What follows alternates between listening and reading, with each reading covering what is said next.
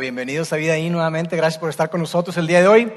Espero que hayan pasado una excelente Navidad, que hayan pasado un excelente tiempo con amigos, con familiares, con gente definitivamente muy cercana a nosotros que, que, a veces la tenemos lejos, ¿no es cierto? Y, y, qué padre poder tú y yo volver a estrechar los brazos de esas personas, abrazarlos y decirles, sabes qué, qué bueno que estás acá.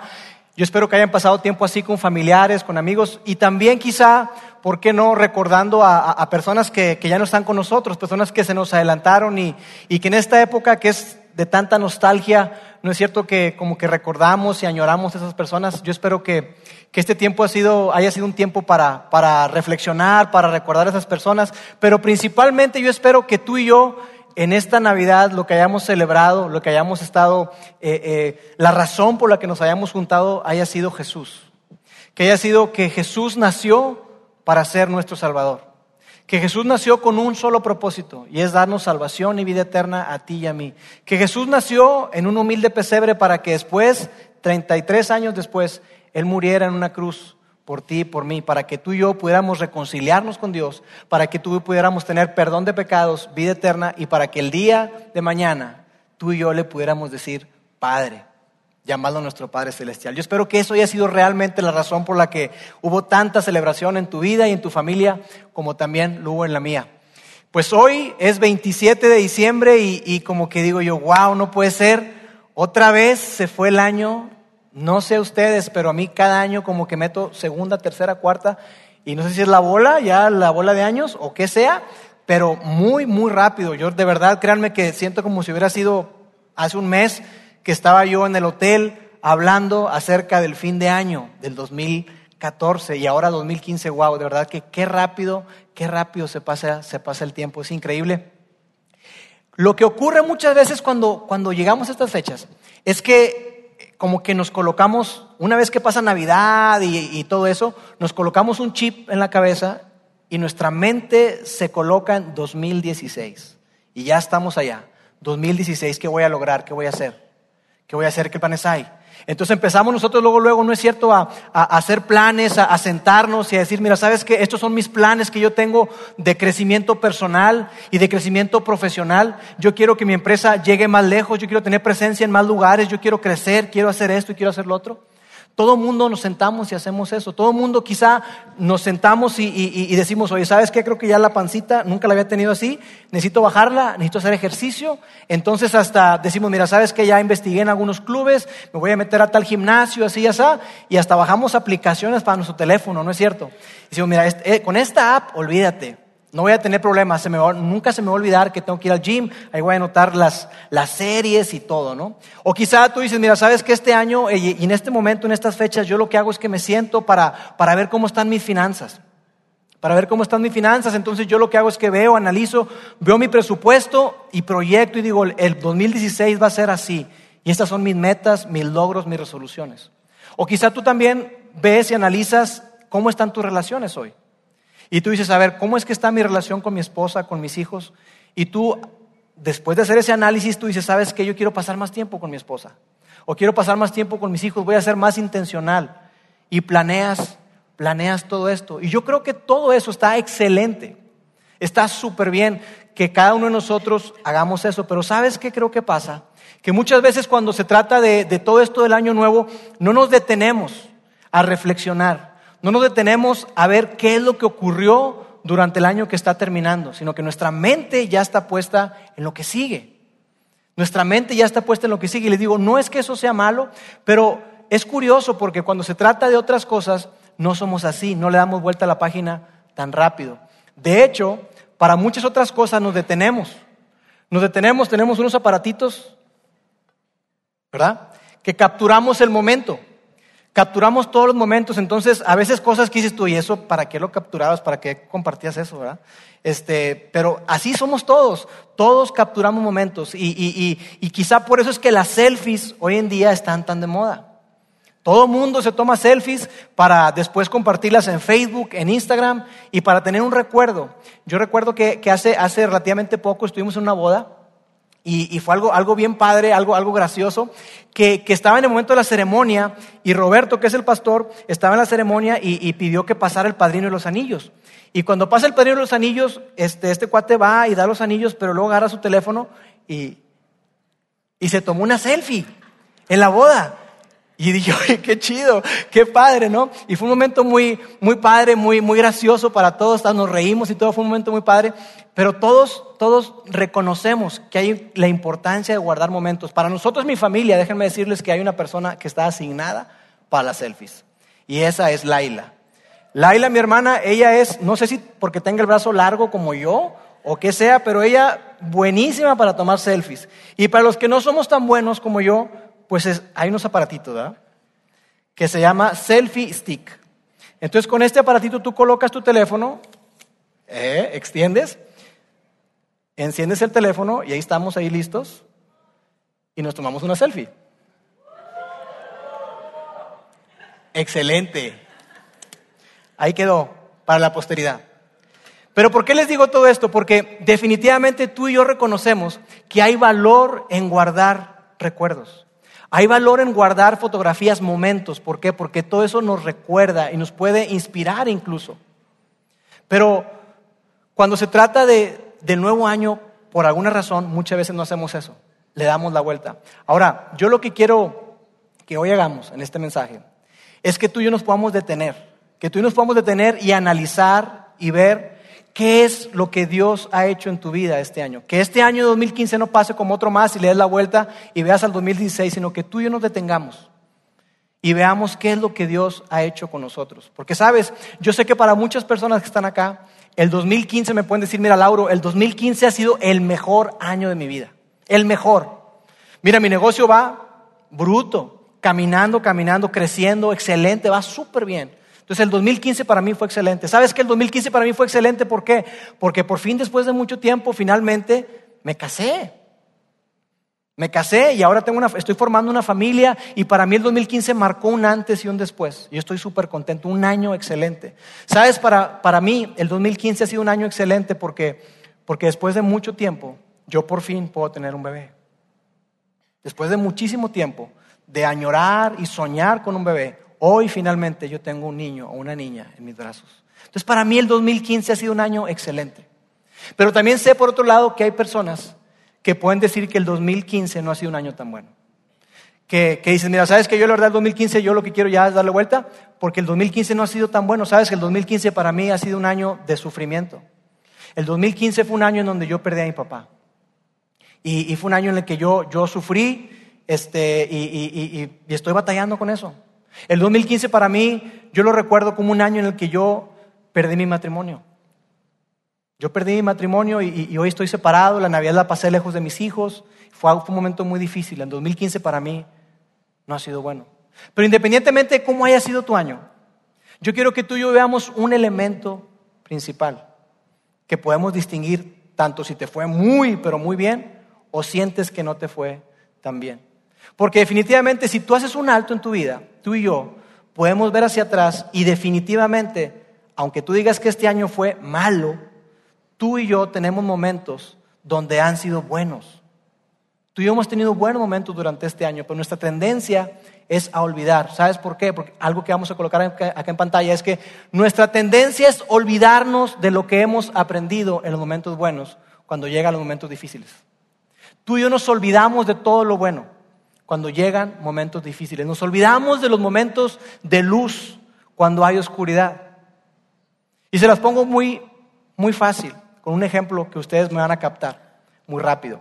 Cuando yo era niño, cuando tú eras niño, nuestros papás nos acostaban en la cama, ¿no? Yo recuerdo que en el caso mío, mi mamá era la que casi siempre me acostaba. Y, ella llegaba a la recámara y me decía, ¿ya, mijito, listo? Sí, mami, ya, ya tapado y todo. Y ¡pum!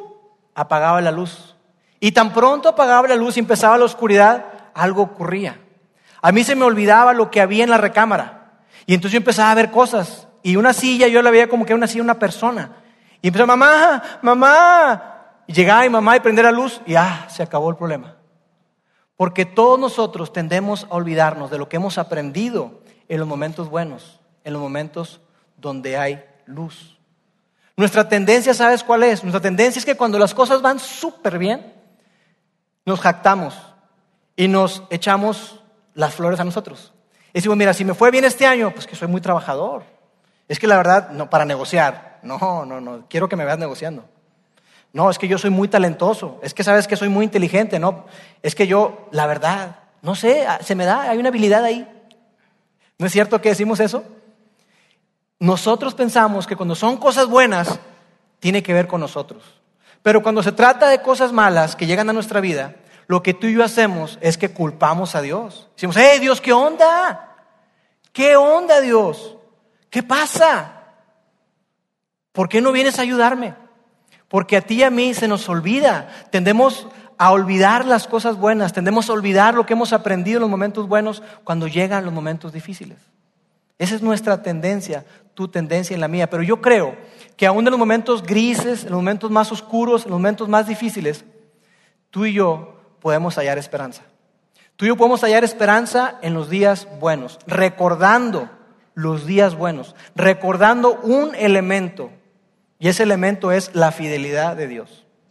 Si tú y yo recordamos la fidelidad de Dios, los momentos difíciles van a hallar esperanza y van a hallar luz. Pero hay una condición, y la condición es esta, la vamos a poner acá.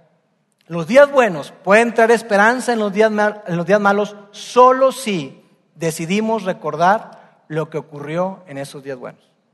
Solo si tú y yo decidimos activamente, yo decido recordar la fidelidad de Dios. Si yo decido recordar esos días buenos, yo puedo encontrar esperanza en los días grises, en los días difíciles. Y lo que quiero hacer hoy es que tú y yo juntos recorramos una historia de un grupo de personas que seguramente tú las conoces. Si tú vienes a la iglesia o creciste en la iglesia, seguramente has escuchado de un grupo de personas que tenían la misma tendencia que tú y yo, que era olvidarse de las cosas buenas. Era el pueblo de Israel. Y el pueblo de Israel, como seguramente algunos de ustedes conocen, fue un, grupo de personas que, estuvo esclavo en Egipto. Si tú no conoces la historia, quizá la puedes eh, conocer porque la viste en una caricatura, ahí en El Príncipe de Egipto, una caricatura muy bonita, o quizá hace poco salió una película que se llamaba Éxodo, Dioses y Reyes, creo que salió el año pasado, muy malita, por cierto, pero ahí se narra más o menos la historia de lo que ocurrió. Entonces el pueblo de Israel estuvo como esclavo 430 años. Y estuvieron como esclavos hasta que llega una persona conocida como Moisés. Y Moisés llega con el faraón, que era el rey de Egipto, y le dice, ¿sabes qué, faraón? Dios me dice que liberes a su pueblo. Y el faraón dice, ¿dice quién? Dios. ¿Cuál Dios? ¿Tu Dios? Yo no sé ni quién es ese. Yo no lo conozco. Aquí nada más hay un Dios y soy yo. Porque en esa época los faraones, los reyes, eran una especie de Dios, además de muchos otros dioses que tenían. Y entonces lo que Dios hace ahí, de una manera increíble, Dios manda diez plagas. Manda diez plagas, manda, convierte el, agua en sangre, manda moscas, manda pulgas, manda ranas, manda un montón de cosas ahí increíbles que tú la lees y tú, wow, ¿qué onda con eso? Dios manda un montón de plagas hasta que finalmente el faraón decide y deja ir al pueblo. Y sabes que, mira, ya me hartaron, váyanse. Y el pueblo se va. Salen de ahí bien contentos, pero después de que pasan un par de días o un poquito más por ahí, el faraón dice, oye, pero ¿por qué los dejé ir? Si nos dejaron en ruinas estos cuates. No, no, no, no, no. Voy a ir por ellos. Y se lanza tras ellos. Entonces llega un momento en donde el, el pueblo de Israel, tú conoces la historia, está atrapado ahí, entre el mar y el ejército de faraón. ¿Qué hizo Dios? Abrió el mar. Abrió el mar y el pueblo pasó por ahí. Y yo sé que todo esto, si tú no eres una persona que acostumbras a venir a la iglesia, dices tú, ¿qué onda con eso? Es increíble. Sí, es increíble. Pero hay evidencia histórica de todo eso. entonces cruzan el mar. Imagínate cruzar el mar. Los egipcios tratan de cruzar tras ellos y se los lleva el agua. El pueblo de Dios, Israel, no solamente no fueron agradecidos con Dios, sino que se rebelaron con Dios. Se rebelaron contra Dios. Y entonces cuando venían épocas difíciles en su vida, ellos se quejaban con Dios. Entonces Dios dice, ¿sabes qué? No, ya basta. Y en lugar de llevarlos a la tierra prometida, a una tierra que había abundancia, un, un viaje de un par de semanas quizá, estuvieron dando vueltas en el desierto por 40 años. 40 años, ¿sabes lo que es eso? 40 años en el desierto. ¿Y sabes qué pasó ahí? ¿Dios los abandonó? No. A pesar de ser infieles, a pesar de fallarle a Dios, Dios nunca los abandonó. Y eso es algo increíble para mí, porque Dios hace lo mismo contigo y conmigo. Nunca, nunca nos abandona. Entonces, no los abandona, sino que les provee. Entonces Dios ahí dice que estando en el desierto, Él les dio una, una nube sobre la cual los iba guiando, se iba moviendo y los protegía. Una columna de fuego en la noche para protegerlos de los animales, del frío, estaban en el desierto. Y luego también les dio alimento. Les dio alimento que dice que caía del cielo como una especie de hojarascas, como unos cornflakes, algo así, no se sabe exactamente cómo era, pero era el maná del cielo. Y les daba de comer. Pero aún así, el pueblo de Israel decía, oye, no, ya, oye, ¿hasta cuándo vamos a comer estos cornflakes? Ya. Se quejaban, se quejaban y Dios les mandó codornices. Pero cuando se trataba de, de, ver la protección y el alimento que Dios les daba, ellos no confiaban, ellos se quejaban. Eran como los bebés. Los que tienen bebés, o cuando tuviste bebés, ¿te acuerdas? Yo recuerdo que mis hijos, cuando estaban chiquitos, pues cada tres, cuatro horas comen, ¿verdad? Y, y, y ahí está, y la mamá, ya sea la mamila u otra cosa, ¿verdad? Pero cada tres horas ahí están. Y no es cierto que después de que les dan de comer, los tienes ahí, de repente, ¡ah! lloran, pero de una manera que dices tú, ¿y qué le pasa? No, es que tiene hambre. Oye, pero si cada tres horas le estoy dando, ¿por qué llora igual? Así es. Yo recuerdo que mi esposo y yo los veíamos y decíamos, no, hombre, israelita. Se les olvida que somos padres y que les vamos a dar alimento. Pero tú y yo así somos. Se nos olvida la bondad de Dios. Se nos olvida la fidelidad de Dios. Entonces yo quiero que tú y yo veamos algo que, que Dios le pide al pueblo de Israel. Yo quiero que eso que Dios le pide al pueblo de Israel, yo quiero que tú y yo hagamos eso. Porque si hacemos eso, déjame decirte que puede marcar la diferencia en la medida o en la manera en que tú y yo afrontamos este nuevo año que se avecina. Entonces la historia se encuentra en, en el libro de, de, Josué, en el libro de Josué, en el capítulo 3, del capítulo 3, y vamos a estar ahí recorriendo, recorriendo parte del, del pasaje. Eh, déjame decirte que como contexto, ya estaban a punto de entrar a la tierra prometida. Después de esos 40 largos años, estaban a punto de entrar, pero había un pequeño problema o un grande problema. El problema era que tenían que cruzar un río. Y entonces, en ese contexto es cuando vamos a entrar a la historia, ¿está bien? Dice así, miren, el arca del pacto que pertenece al Señor de toda la tierra los guiará al cruzar el río Jordán. Y esto es interesante porque algo que podemos ver aquí de una manera así rápida e inmediata es que Josué, cuando se topa con el, con el río, él no dice, oye, ¿cómo le hacemos? Vamos a planear. ¿Habrá alguien aquí que sepa algo de ingeniería o algo que haya aprendido en Egipto? Construimos algunas pirámides y eso. ¿Habrá algo? Este, no. Josué, el mandato de Dios a Josué era muy claro. El arca del pacto te va a guiar. Y es una enseñanza para ti para mí. ¿Sabes cuál es la enseñanza? Que Dios va primero. Dios va primero. En tu vida, en tus finanzas, en tus planes, en lo que vayas a hacer para el 2016, pon a Dios primero. Permite que Dios sea el que te guíe. No tus planes y luego colocas a Dios abajo, sino los planes de Dios y tú te colocas abajo. Y es algo importante porque muchas veces nuestra tendencia es a dictar los planes y luego Dios, súbete al carrito, mira cómo le vamos a hacer. No, Ahí a través de la historia de, Josué nos damos cuenta que era totalmente a la inversa. Luego continúa la historia. Dice, elijan ahora a doce hombres de las tribus de Israel, uno de cada tribu. Los sacerdotes llevarán el arca del Señor, el Señor de toda la tierra. En cuanto sus pies toquen el agua, la corriente de agua se detendrá río arriba y el río se levantará como un muro.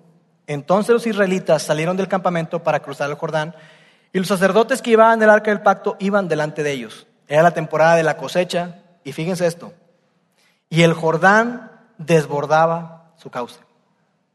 El Jordán desbordaba su cauce. No es como esa gente que llega y dice, ¿tú crees eso de, la Biblia y todo? Que cruzaron hambre, no había ni agua. Ahí dice muy claro que se estaba desbordando. Un río que si tú vas hoy, en algunas partes mide de ancho cerca de 90 metros y de hondo entre 3 y 4 metros. Entonces imagínate cruzar, no era como que iban a cruzar 2, 3, 4 personas. Iba a cruzar todo el pueblo, cerca de 2 millones de personas, mujeres, niños, animales. Imagínate eso. Entonces dice aquí que era una época de, cosecha. En esa época de cosecha había mucha lluvia y había los niveles del agua del río subían. Entonces esa era la situación en la que estaban.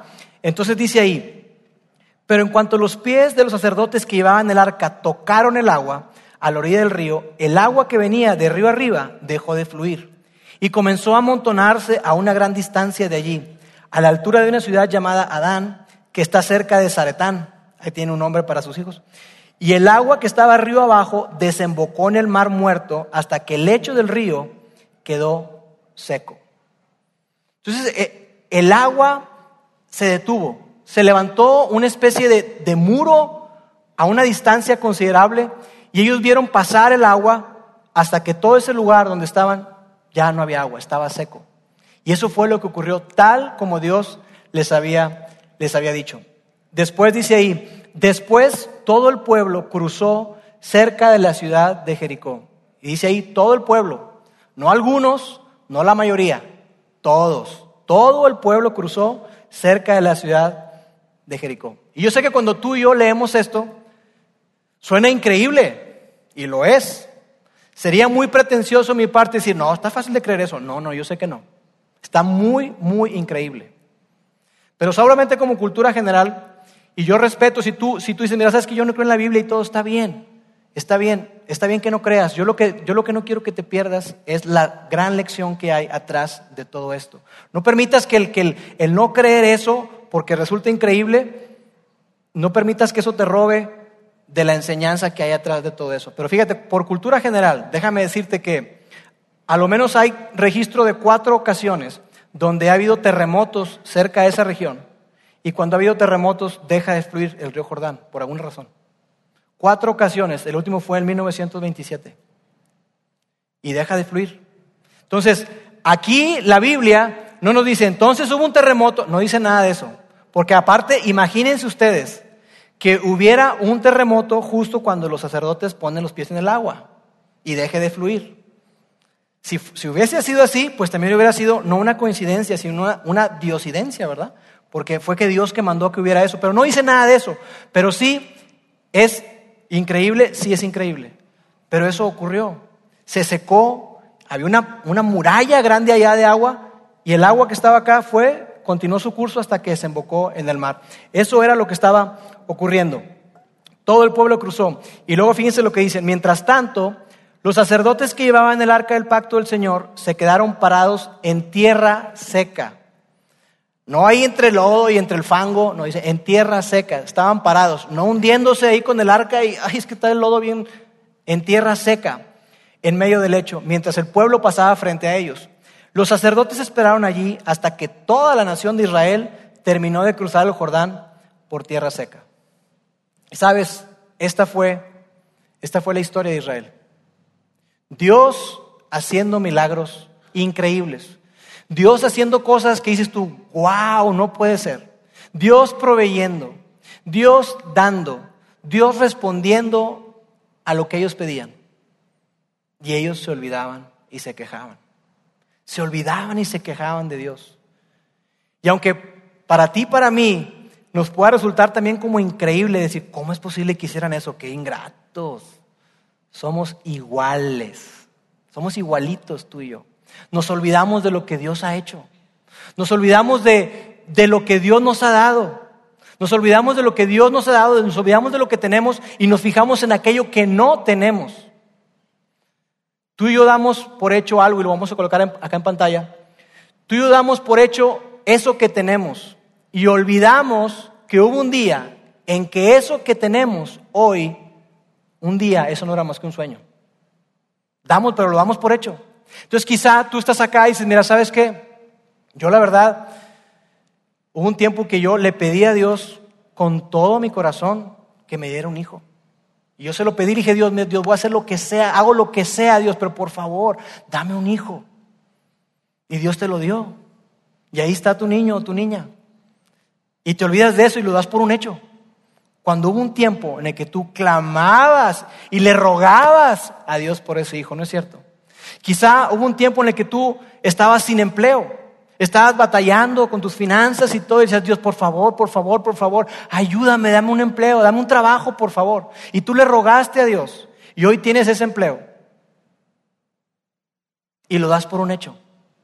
Y cuando vienen los momentos difíciles, dices tú, Dios, ¿qué va a pasar? Este, ¿Qué voy a hacer? Y Dios te ha provisto de un empleo. Pero se nos olvida.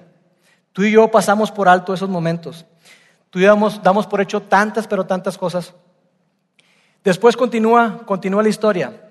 Dice, una vez que todo el pueblo terminó de cruzar el Jordán, el Señor le dijo a Josué, ahora elige a doce hombres, uno de cada tribu.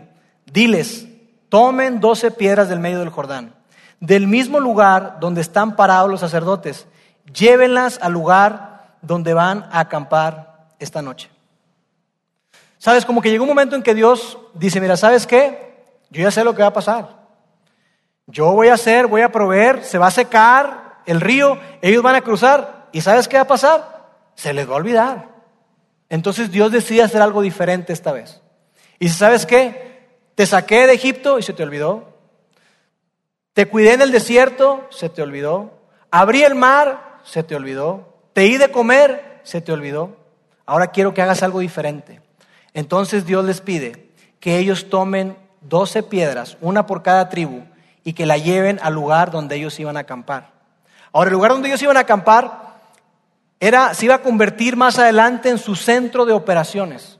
Ellos iban a llegar ahí, iban a salir y conquistar las diferentes ciudades que estaban a su alrededor y regresaban a su base, al centro de operaciones. ¿Sabes lo que ocurría cada vez que ellos salían? Ellos veían las piedras. Iban a la batalla, y más imagínate, salir a la batalla, oye, pues quién sabe cómo vaya a estar esa cosa, ¿eh? Ah, ahí están las piedras, mira. No, hombre, Dios está con nosotros. Regresaban, veían las piedras. Se levantaban, veían las piedras. Una tras vez, una vez tras vez, ellos veían la fidelidad, la fidelidad de Dios. Entonces, Dios les pide que ahora hagan algo diferente, que junten esas piedras y las coloquen ahí. Después dice, entonces Josué convocó a los doce hombres que habían elegido, uno por cada tribu de Israel les dijo, vayan a la mitad del Jordán frente al arca del Señor su Dios. Cada uno de ustedes debe tomar una piedra y cargarla al hombro. Serán doce piedras en total, una por cada tribu de Israel. La usaremos para levantar un monumento conmemorativo. Entonces no era cualquier piedrita, ¿eh? Era una roca grande, que quizá ahí este, tendría que, pedir ayuda. A ver, ayúdame. Ahora sí en el hombro y me la llevaba. Era una piedra grande. Y escogen a doce personas una por cada tribu. ¿Y sabes también de eso? ¿A mí de qué me habla? Me habla de liderazgo. Escogen a 12 líderes, no a cualquier persona.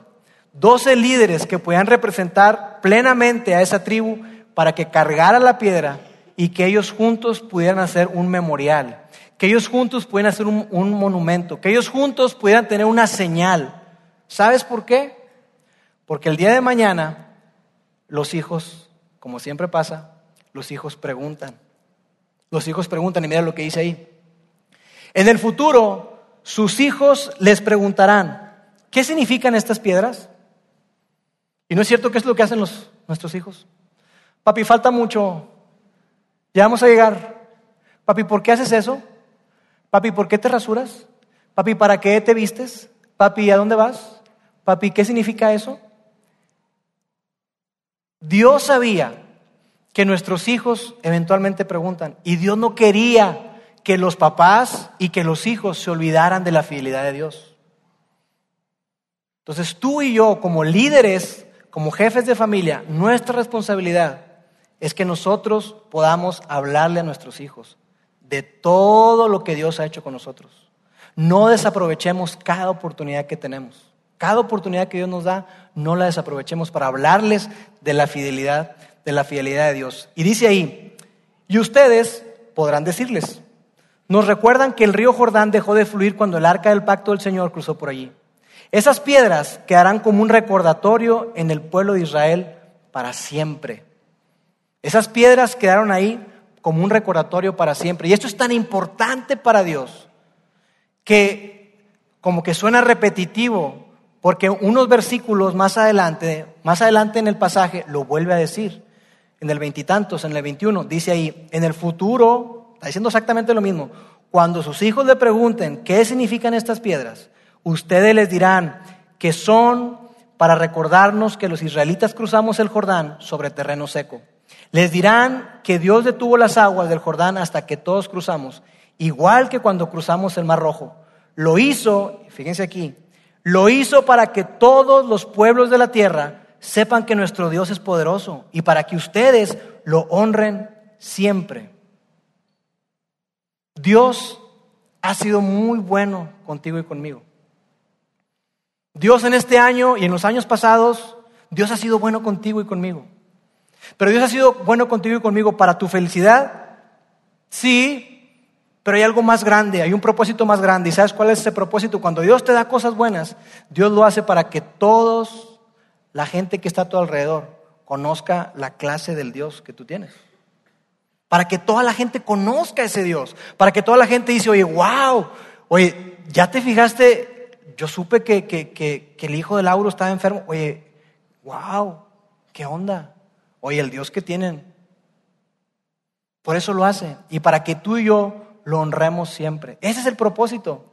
No solamente para nosotros, no solamente para que digas, oye, no, hombre, Dios es bien bueno conmigo. Sí. Pero hay un propósito más trascendente, más grande, y es que la demás gente pueda conocer a Dios. Quizá Tú puedes decir, mira, el 2015 fue un año difícil, pero yo te puedo decir algo. Dios ha sido fiel. Sabes, en este año 2015 yo perdí a mi padre, quizás tú puedas decir, y yo pensé que, que yo no iba a poder superar la muerte de mi papá. Pero sabes que Dios me ha sostenido. Sabes que Dios me ha tomado de su mano. O sabes que yo este año, para mí marcó el año en el que yo me separé. Yo me divorcié y yo pensé que yo no iba a poder lidiar con eso. Yo no iba a poder lidiar con, con estar separado de mis hijos. Y ha sido súper, súper difícil. Pero yo te puedo decir, ¿sabes qué? Dios, Dios ha sido fiel. Hoy, 27 de diciembre, hace 23 años, a mi mamá le detectaron cáncer. Hace 23 años. Fue por estas fechas que ella se detectó una bolita y resultó ser que era un tumor y era cáncer. Y yo te puedo decir que en esos 23 años, Dios ha sido fiel.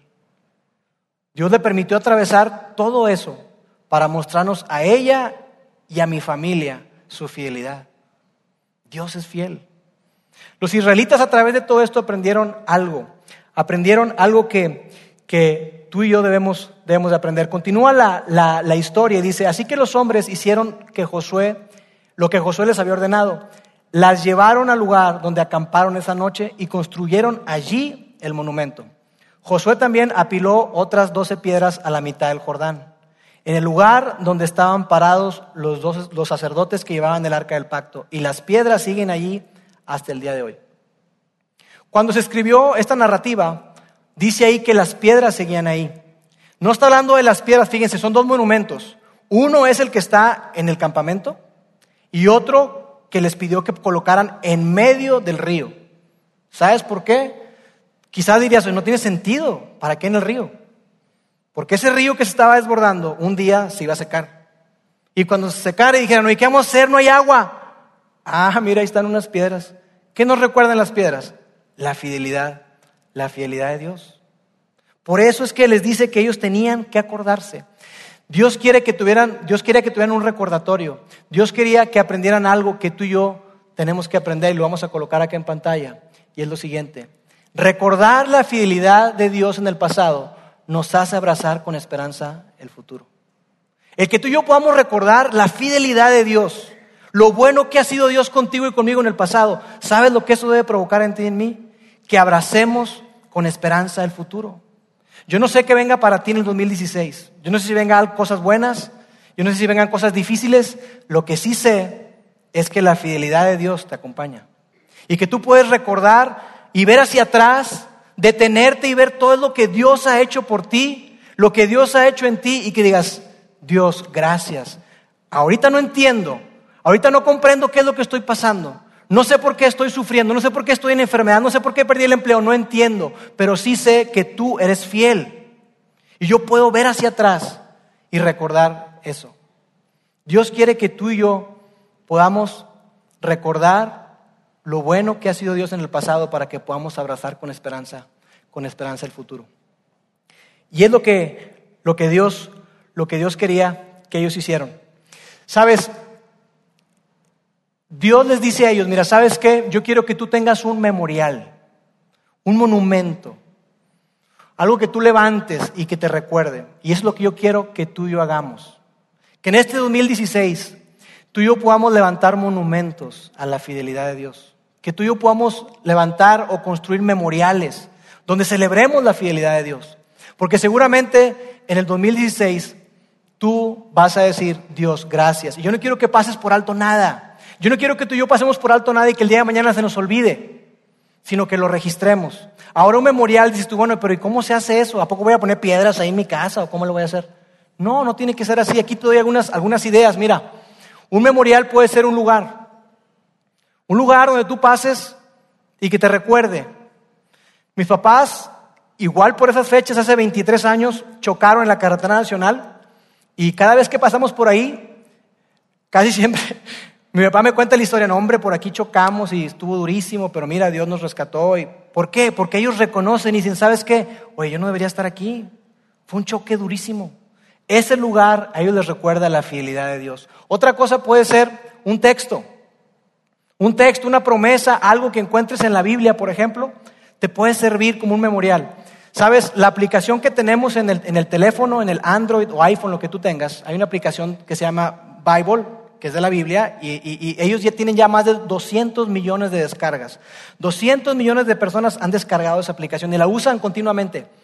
Eh, eh, en los países que más la usan en Estados Unidos, Canadá y luego México.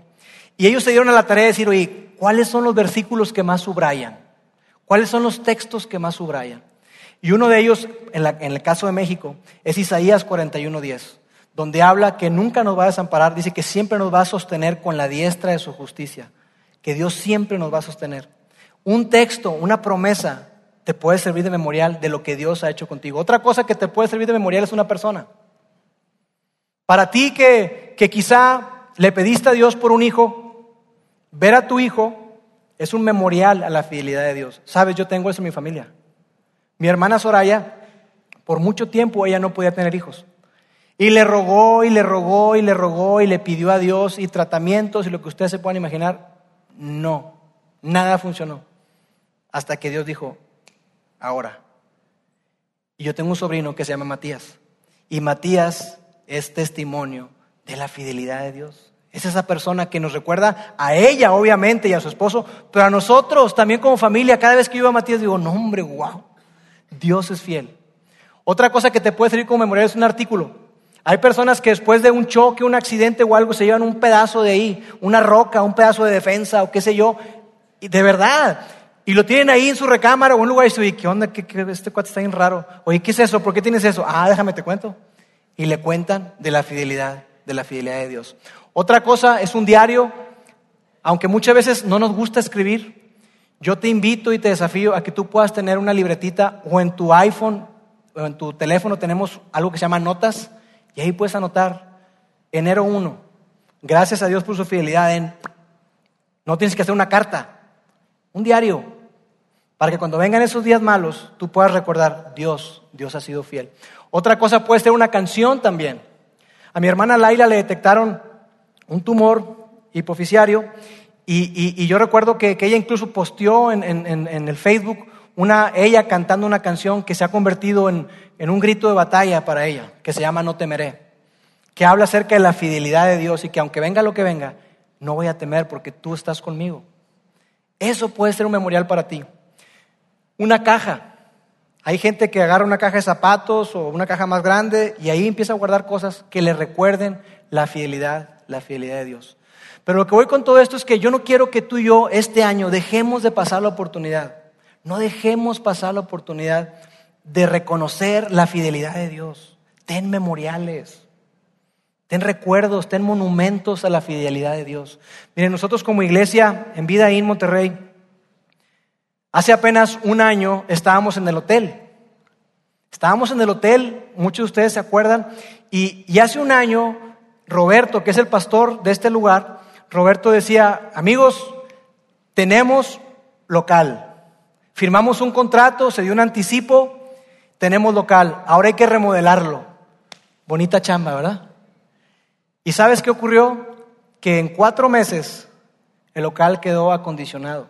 Gracias a la fidelidad de muchos de ustedes, pero principalmente gracias a la fidelidad de Dios, que proveyó para que pudiéramos comprar sillas, para que pudiéramos comprar todo el equipo que tú ves acá, para que pudiéramos tener ambientes para niños. Eso fue gracias a la fidelidad de Dios. Tengamos memoriales. Yo recuerdo que en el 2014, noviembre del 2014, finales de noviembre del 2014, a mi hijo David le dio una enfermedad, una enfermedad extraña, algo que, que, no sabíamos qué era. Él eh, un día, un domingo, empezó que le dolía mucho su pie, papá, me duele mi pie, me duele mi pie, me duele mi pie, y mi hijito, ¿qué tienes? Lo llevamos a tomar radiografías al hospital y nos dijeron, no, no, no, no tiene nada. Esa noche el niño siguió llorando mucho, le dolía. Y yo recuerdo que hasta lo regañé, le dije, vete a tu cuarto, no tienes nada, no estás chiflado. Y Mónica me decía, mi amor, dijo, no, no tiene nada. Ya le tomamos radiografías, el niño no tiene nada. Después descubrimos que tenía osteomielitis, que nos dicen que es como si te encajaran agujas. Y ese es el dolor que tenía mi niño. Y yo recuerdo que, que, para nosotros fue un, fue un, tiempo difícil, donde, donde yo decía, ¿qué onda? Porque no sabíamos qué tenía, al principio no nos decían qué tenía. Y le daban antibiótico y el niño seguía con dolor. Yo llamé a, a, otros médicos para tener una segunda opinión médica porque yo temía lo peor. Y después nos dijeron, no solamente tiene osteomielitis, tiene enfermedad de Kohler, que es que se muere el hueso escafoide del pie, un huesito flotante se muere, hay necrosis, no le llega sangre, no, irriga sangre y se muere el hueso. Y dice, doctor, ¿pero qué va a pasar? Dijo, no, no te preocupes, se le va a volver a formar. Claro que hay que estar monitoreando cómo se le forma porque se le puede pegar y se solda al otro hueso, entonces tendremos que abrir.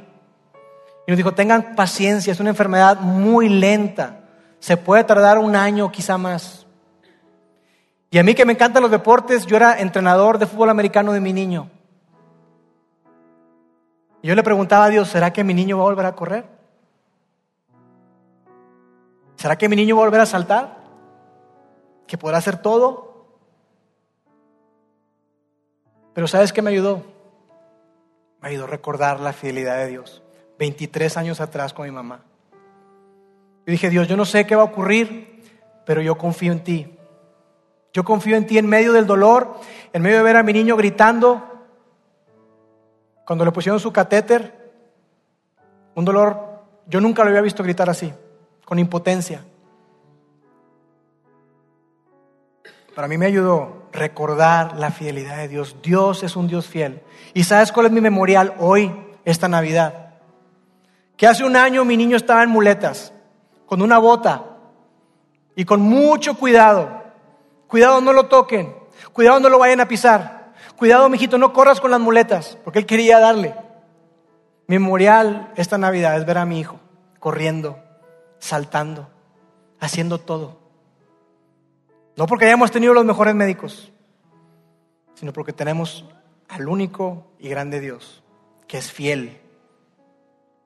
Tengamos memoriales. Ten memoriales en tu vida. Quizá tú estás aquí hoy y dices, tú no sabes, no conoces mi vida. Tú no sabes lo que yo estoy atravesando, Lauro. Yo he tenido un año muy difícil, un año muy complicado, he perdido toda esperanza, perdí mi empleo, perdí tantas cosas. Yo no sé qué va a pasar conmigo. Mira hacia atrás, mira hacia tu pasado y ve la fidelidad de Dios, ve que Dios ha sido bueno y abraza con esperanza el futuro. Eso es lo que Dios quiere para ti y para mí. Porque sabes, Dios nos ha prometido estar con nosotros siempre, siempre.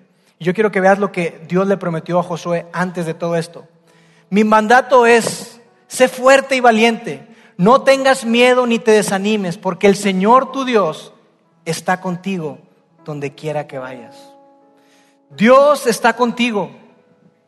Dios está contigo. Dios está contigo. Con cada uno de nosotros, Dios está con nosotros todos los días.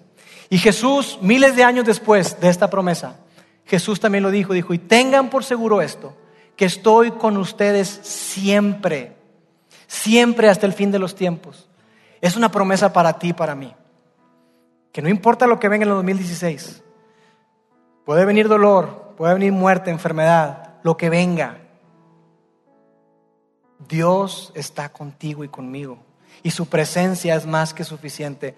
Recuerda la bondad de Dios. Recuerda la fidelidad de Dios en el pasado para que tú y yo podamos abrazar con esperanza el futuro.